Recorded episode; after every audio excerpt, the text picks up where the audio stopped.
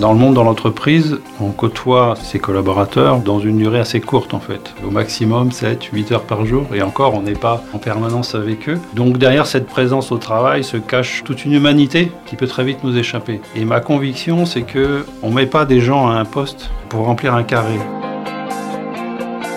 Le carré, c'est la fonction qu'il doit avoir dans l'entreprise. J'ai tendance à dire que les gens sont toujours patatoïdes, c'est-à-dire qu'ils ont leur propre forme. Et le jeu, même si on ne peut jamais le faire entièrement, c'est de laisser cette patatoïde s'exprimer le plus qu'il est possible, permet à la fois aux personnes d'avoir le plus de motivation et de sérénité personnelle, et en même temps permet à l'entreprise d'utiliser les talents de chacun pour des domaines qui sont plus ou moins maîtrisés dans l'entreprise. Oui, dans ce sens-là, c'est important pour moi d'aller chercher le plus d'humanité, le plus de complétude de chacun derrière sa fonction stricte, celle qui apparaît dans les organigrammes. Je pense que si c'est important, c'est que c'est en fait difficile.